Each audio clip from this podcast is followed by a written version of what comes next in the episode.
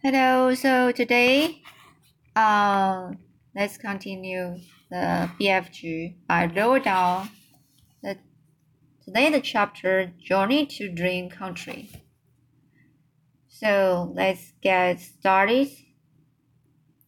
After the mad, after the mad Frostgarter party was over, Sophie settled herself again on top of the enormous table. You is feeling better now? Asked the big friendly giant. Much better, thank you, Sophie said.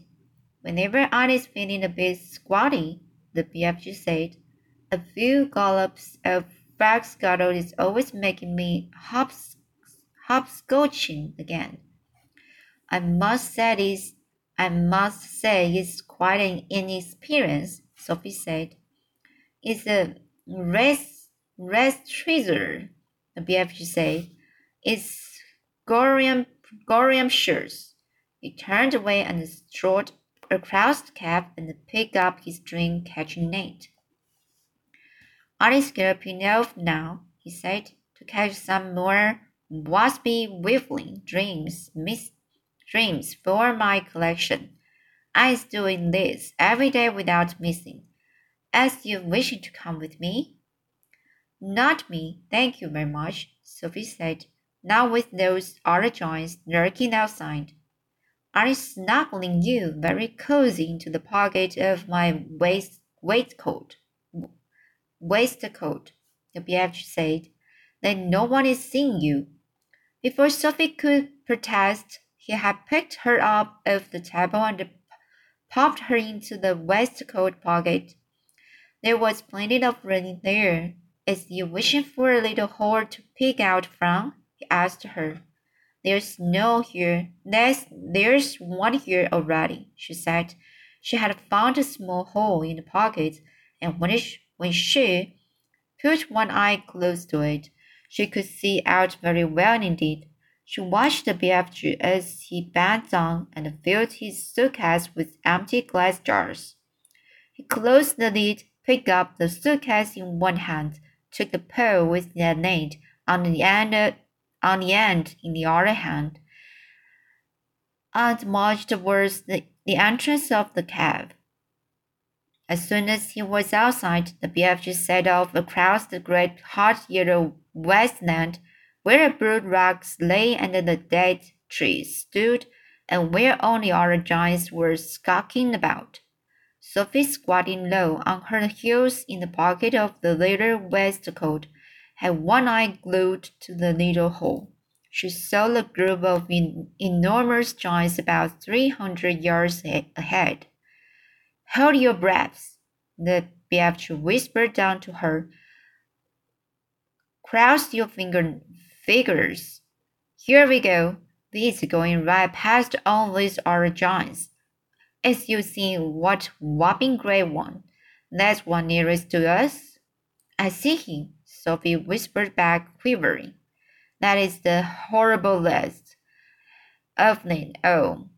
And the biggest of all, he is called the flesh lump-eating giant.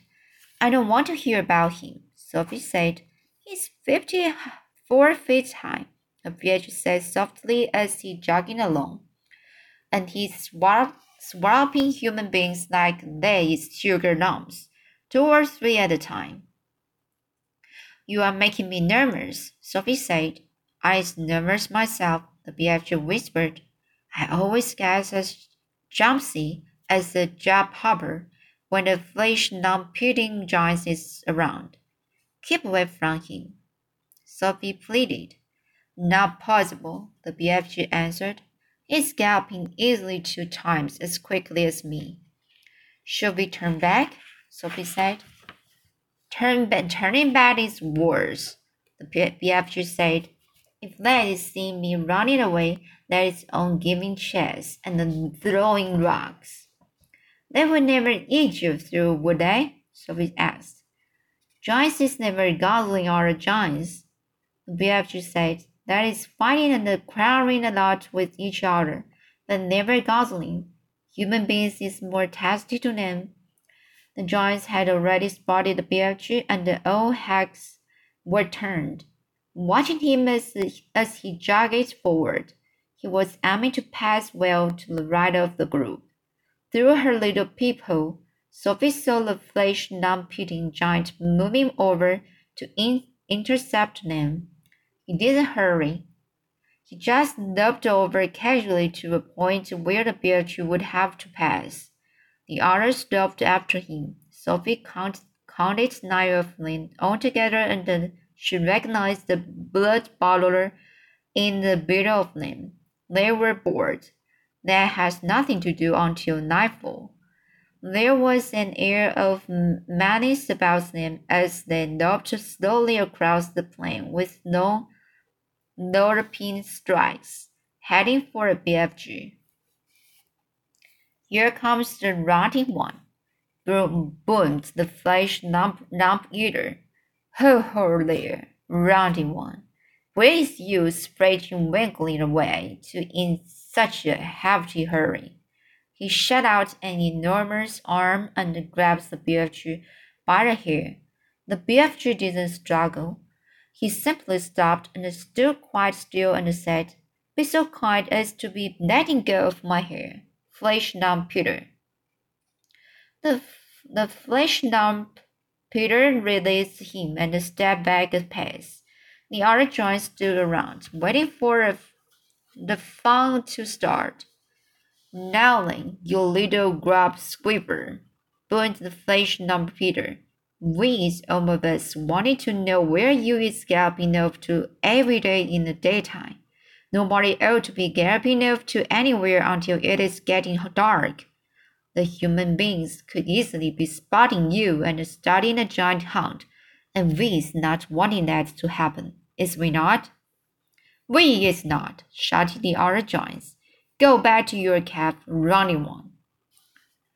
I is not galloping to any human being country, the BFG said. I is going to other places. I is thinking, said the non Peter, that you is catching human beings and keeping them as pets. Right you is, cried the blood-hot bottler. Just now I is hearing him chittering away to one of them in his cave. You is welcome to go and search my cab from fridge, frake to bond, the village answered. You can go looking into every crook and alley. There is no human beings, or stringy beans, or runner beans, or jelly beans, or any other beans here in there. Sophie crouched still as a mouse inside the BFG's pocket she hardly dared breathe. She was terrified she might sneeze. The slightest sound or movement would give her way. Through the tiny peephole, she watched the giants clustering around the poor BFG. How revolting they, they were. Of them had piggy little eyes and enormous mouths. When the Fleshlumpeater was speaking, she got a glimpse of his tongue. It was jet black, like a slab of flake steak. Every one of them was more than twice as tall as the BFG. Suddenly, the French non-Peter shot out two enormous hands and grabbed the BFG around the waist. He tossed him high in the air and shouted, Catch him, Manhugger! The, the Manhugger caught him the other giants spread out quickly in a large circle, each giant about twenty yards from its neighbor, preparing for a game. They were going to play. Now the Manhugger threw the bear high and far, shouting, Catch him, Crusher! The Crusher ran forward and caught the tumbling BFG, BFG and immediately swung him up again. Catch him, Shot sure, he shouted, and so did went on. The giants were playing ball with the BFG, vying with each other to see who could throw him the highest. Sophie dug her nails into the sides of the pockets, trying to prevent herself from tumbling out when she was upside down. She felt as though she were in a barrel going over the um, Negra, ne, Niagara Falls, and all the time there was the fearful danger that one of the giants would fail to catch the BFG, and he would go crashing to the ground. Catching Meat Dripper, Dripper, catching Gizzard Gobber, catching mid Measure, catching Bird catch him, catch him, catch him. In the end, they got bored with this game. They dumped the poor BFG on the ground. He was dazed and shattered. They gave him a few kicks and shouted, Run, you little runt! Let us be seen how fast you is galloping. The BFG ran. What else could he do? The giants picked picked up rocks and hurled them after him. He managed to dodge, dodge them. Rowdy little runt. They shouted, Chuggy little tree, shiver, shivery little shrimp, mocky little midget, squawky little squib, grubby little grub. At last the BF got clear of them. Oh, and in another couple of minutes the pack of giants was out of sight over the horizon. Sophie popped her head up from the pocket I didn't like that, she said. Phew, said the BFG. Phew, and far between. They was in a nasty, crouching mood today, was they not? Is sorry you was having such a work worky time. No worse than you, Sophie said. I even really hurt you? I isn't ever trusting them, the BFG said. How do they actually catch the human they, they eat? Sophie asked. That is usually just sticking an arm in through the bedroom window and snatch them from their beds, the BFG said. Like you did to me? Oh, but I isn't getting you, the BFG, the said. How else, how else do they catch them? Sophie asked. Sometimes the BFG said lays swiveling, swiveling in from the sea like fishes with only their pegs showing above the water, and then out comes a big hairy hand and grabs someone off the beach. Children as well? Often childers, the BFG said. Little childers who is building sand castles on the beach. That is who the swim swimming ones are after. Little Charters is not so tough to eat as old grandmama, so says the chewing giant. As they told, the BFG was galloping fast over the land. Sophie was standing right up in his waistcoat pockets now and holding on to the gate, holding on to the edge with both hands. Her head and the shoulders were in the open, and the wind was blowing in her hair. How else do they catch people? she asked. Aeroplane is having their own special ways of catching the human being, the BFG said. BFG said. The main dripping John is prefer, preferring to pretend he is a big tree grow, growing in the park. He is standing in the park in the dusky evening, and he is holding great big branches over his head. And there he is waiting until some happy families is coming to have a picnic under the spreading tree. The mean dripping giant is watching them as they lay out their little picnic. But in the end, it is the meat dripper who is having the picnic. It's too awful, Sophie cried. The ginger gulping, gulp, the ginger gulping giant is the city lover. The BFG went on. The ginger, the gizzard, sorry, a gizzard gulper. Gulper is lying high in, high up between the roofs of houses in the big cities. Is lying there snuggy as a sniggler, sniggler, and watching the human beings walking to the street below and when he sees one that looks like it has a would be good flavor, He grabs it. It is simply reached down, reaching down and snatching it off the street like the mon- a monkey taking a nut. He said it is nice to be able to pick and choose what you is having for your supper. He says it is like choosing from the menu. Don't people see him doing it? Sophie asked. Never is they seeing him. Do not forget it is dusky dark on that this time.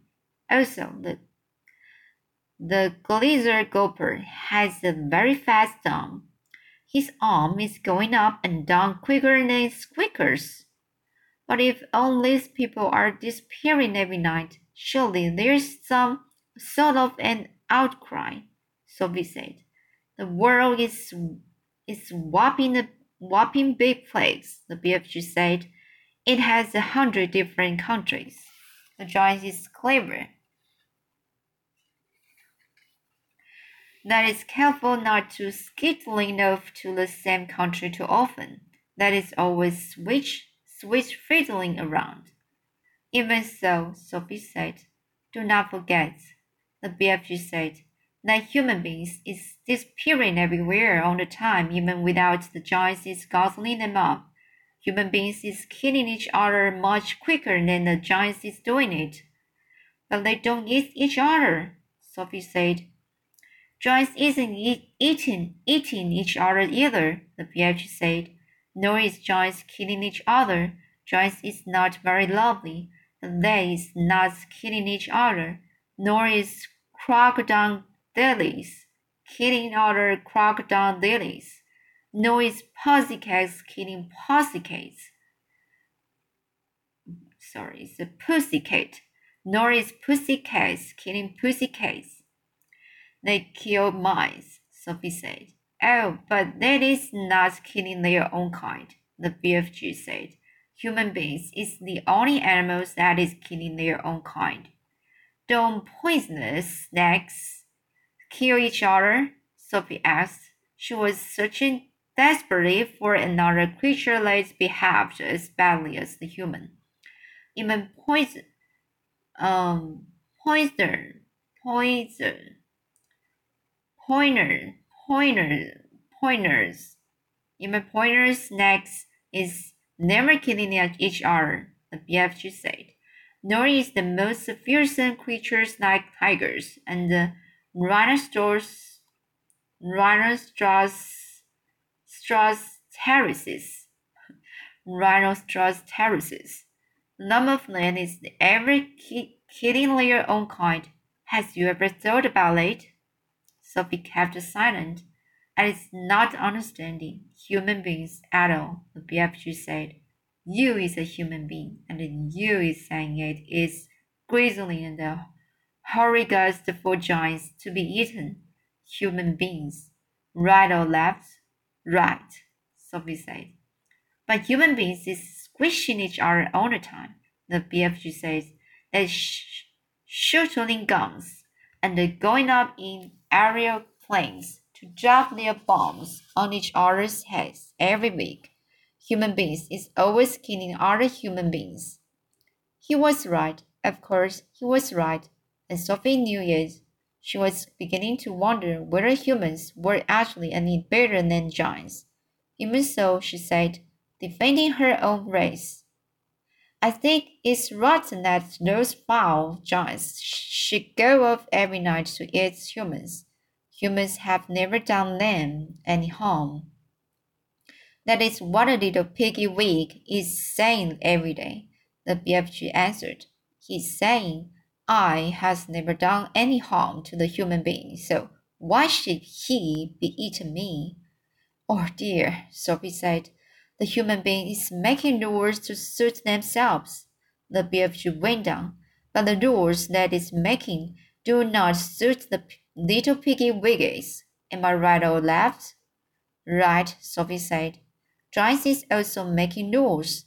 Their rules is not suiting the human beings. Everybody is making his own rules to suit himself. So that's it today. So Yes, this is a good question. When the people, why people uh kill people each other. Um. So everybody is making his own rules to suit himself. I think it's a good sentence for for me. Uh, for uh for us to think of the whole world why the war happened. So here, that's it today. I will go on next time. See you.